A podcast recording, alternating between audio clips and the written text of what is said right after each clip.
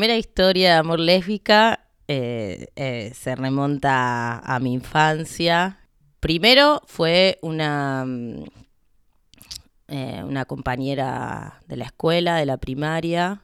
Entré a, a la escuela en La Plata, a primer grado. Em, y era muy chiquita de cuerpo, tenía una estatura que, que, nadie podía entender, cómo yo podía estar en primer grado eh, siendo tan pequeña. Y, y bueno, y me senté al lado de alguien porque había bancos eh, de a dos y yo sentía que, que, no podía elegir un banco que esté solo. Me, parece que era, eh, me pareció que era importante sentarme al lado de alguien y me senté al lado de una, de una nena que, que era más, era más lógico que estuviera en primer grado que yo, entonces siento que hay un poco de seguridad. Dije, me voy a poner al lado de alguien que parezca de primer grado. Y bueno, y, es algo común que mi, mi madre no se ocupara de, que yo tuviese todos los útiles, entonces siempre me faltaba algo, siempre me faltaba un lápiz, siempre me faltaba la goma, el cuaderno estaba mal, si, era, si había que llevar cuadriculado yo lo tenía rayado. Y, y la nena que estaba sentada al lado mío tenía todos sus útiles tenía todos sus útiles, tenía el tamaño, era como la hegemonía del primer grado. Y entonces eh, lo primero que hice fue eso, tenía un lápiz, que, era como venían los lápices cuando los comprabas, que no tenían punta, y entonces le pedí un sacapunta y, y bueno, y me lo prestó. Yo me acuerdo que lo agarré y, ya sentí que, había, se había generado algo, que, por lo menos eh, al otro día nos íbamos a sentar de nuevo juntas y eso me da un poco de tranquilidad. Bueno, eso fue en primer grado y fue mi amiga a lo largo de toda la, primaria. Y, y, yo creo que en primer grado no me enamoré, pero ya sentía como que era alguien a quien, a quien miraba con, con ojos que no eran los de lo de lo que me había pasado en el jardín, que era más de jugar y de buscar como la aventura ahí ya estaba buscando otra cosa tal vez. Y, y bueno, pasaron los años eh, de aventuras, creo, creo que, que, a mí me enamoró mucho tener aventuras con ella. Eh, nos escapamos en tercer grado, fue una propuesta de ella de decir, eh, ¿qué es esto de ratearse de la escuela? Y lo hacen los nenes de séptimo. Entonces, un día en una hora libre eh, dijimos, bueno, nos vamos a, vamos a saltar por la ventana. Era una escuela de La Plata, la escuela 1 de La Plata, y eh, la distancia que había de la ventana a la calle era bastante chica, pero abrimos la ventana, tiramos las mochilas y nos salimos en tercer grado. 5, 6, 7 años, 8 años. Y entonces para mí esa fue mi primera aventura, fue bueno, yo a vos te sigo al fin del mundo. O sea, si nos salimos de la escuela, de esta manera como mi primer acto de rebeldía y aparte orgullosa. Sentía que no había sido una propuesta mía, sentía que estaba siguiendo a alguien que me, que me inspiraba a eso. Bueno, nos saltamos. Creo que fuimos en ese momento, creo que fuimos tres, porque siempre hay una tercera en discordia. Eh, pero la tercera no se animó al final, nos medio que nos abandonó, no, recuerdo bien, pero creo que fue una cosa de ahí, y yo tiré la mochila y cuando ya tiras la mochila estás como obligada a saltar la ventana porque te queda la mochila del otro lado. Y la chica, la niña de la que yo estaba enamorada, tiró la mochila también, así que nos escapamos, dimos la vuelta a manzana. Yo creo que en ese momento le esperaba que ella me dijera qué hacer un poco, era bastante sumisa y decía, bueno, eh, ¿qué hacemos ahora? Porque había que esperar, pongámosle que era las 10 de la mañana y, había que esperar hasta las 12. Nuestro plan magistral era esperar hasta que se hicieran las 12, 12 y cuarto, que nos iban a buscar nuestros padres y entonces, bueno, aparecíamos en la esquina como si nada hubiese pasado, nadie iba a decir nada, era un plan perfecto. No fue así, fue una revolución en el colegio, nos estaban buscando por todos lados Em, y ella me dijo, bueno, vayamos a la iglesia, que es un lugar seguro. Y yo le dije que sí. O sea, yo estaba entregada a todo. A la vuelta de nuestra escuela había una escuela católica, la, nuestra no era una escuela católica, pero la que había a la vuelta sí, y dijimos, bueno, nos metemos en la iglesia y ahí charlamos, o sea, nos quedamos ahí como eh, esperando que se hagan las 12, era nuestro plan. o sea, mi primera cita tal vez fue en una iglesia. Eh, y bueno, después tuvimos, nos no, no, no, no, el plan no, no, no prosperó y, y nos estaba buscando hasta la policía porque era una revolución que si hubiesen escapado dos nenas de la escuela. Así que fue el libro de disciplina, mi madre no pudiendo creer lo que había sucedido. Me acuerdo que la madre de ella también, yo la madre de ella también la tenía, viví, como ya en tercer grado hacíamos vida como muy común y yo me quedaba a dormir a su casa, ella se quedaba a dormir a la mía y vivíamos a seis cuadras, o sea que como el circuito escuela, casa de ella y casa mía era como algo cotidiano y en ese momento se cortó todo. No se sale más, castigo, hasta que te des cuenta que esto que hiciste no se puede hacer más, porque si en tercer grado te escapas del colegio, no nos imaginamos qué va a pasar en, en séptimo, en primer año.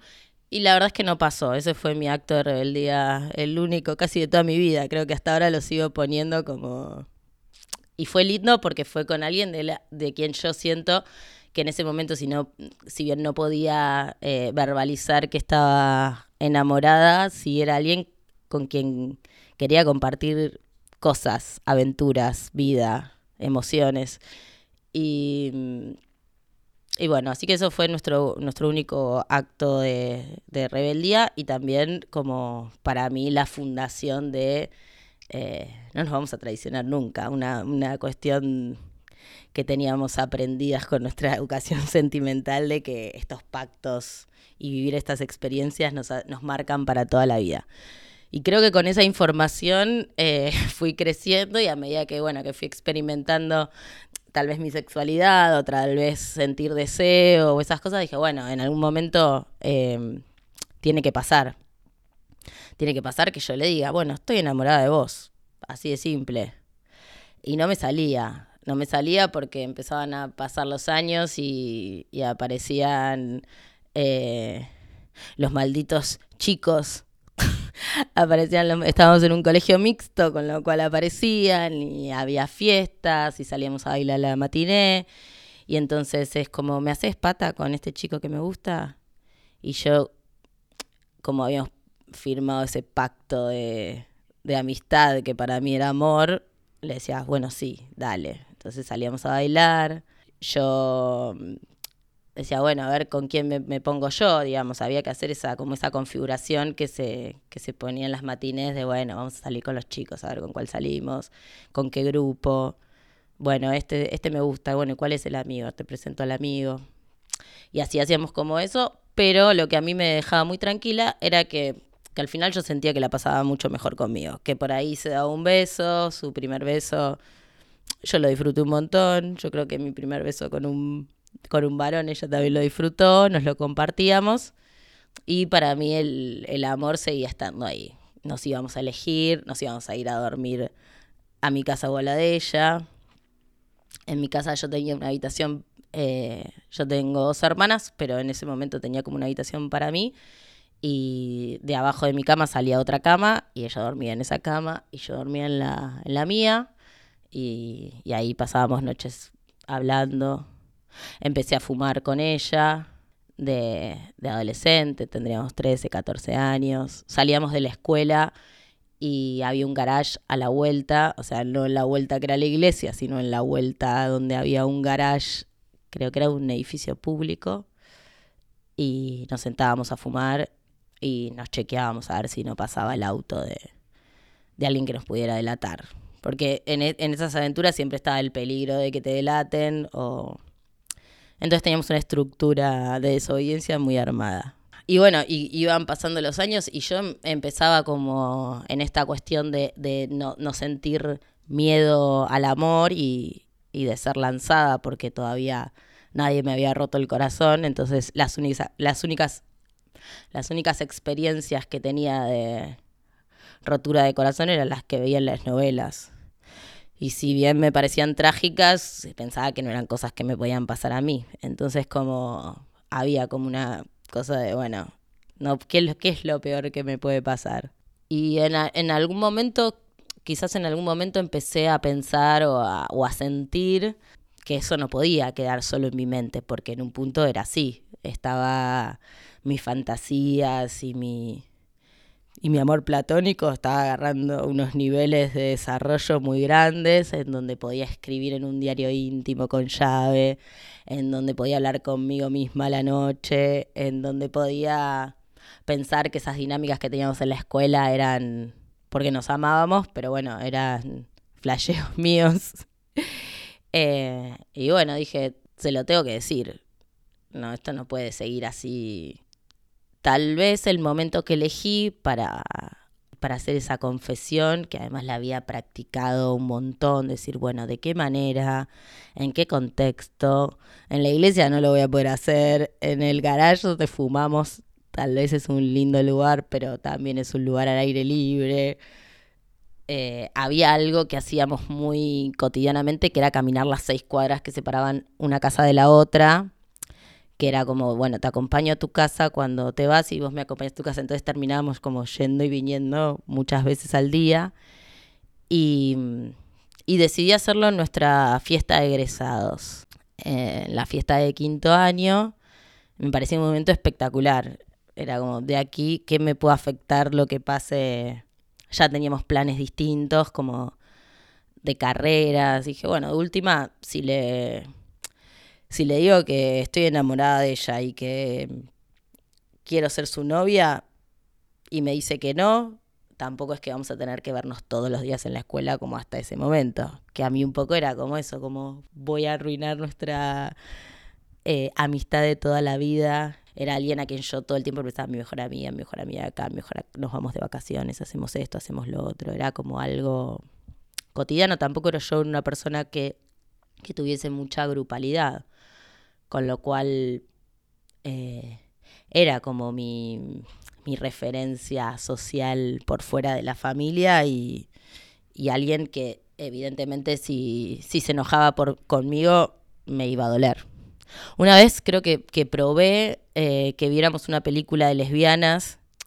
No sé si era una película de lesbianas o era una serie que estaban dando en la tele. Creo que era 099 Central.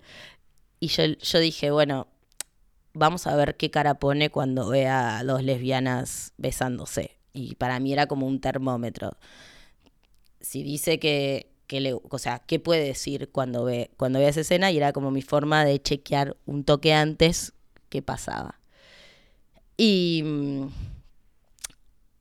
y se espantó un montón cuando vio esa serie. Dijo, esto, no sé qué cosas me decía, porque capaz que la hora la estoy reproduciendo mal, pero Em, pero yo me daba cuenta que tenía medio todas las de perder. Pero también tenía todas las de perder si no decía nada.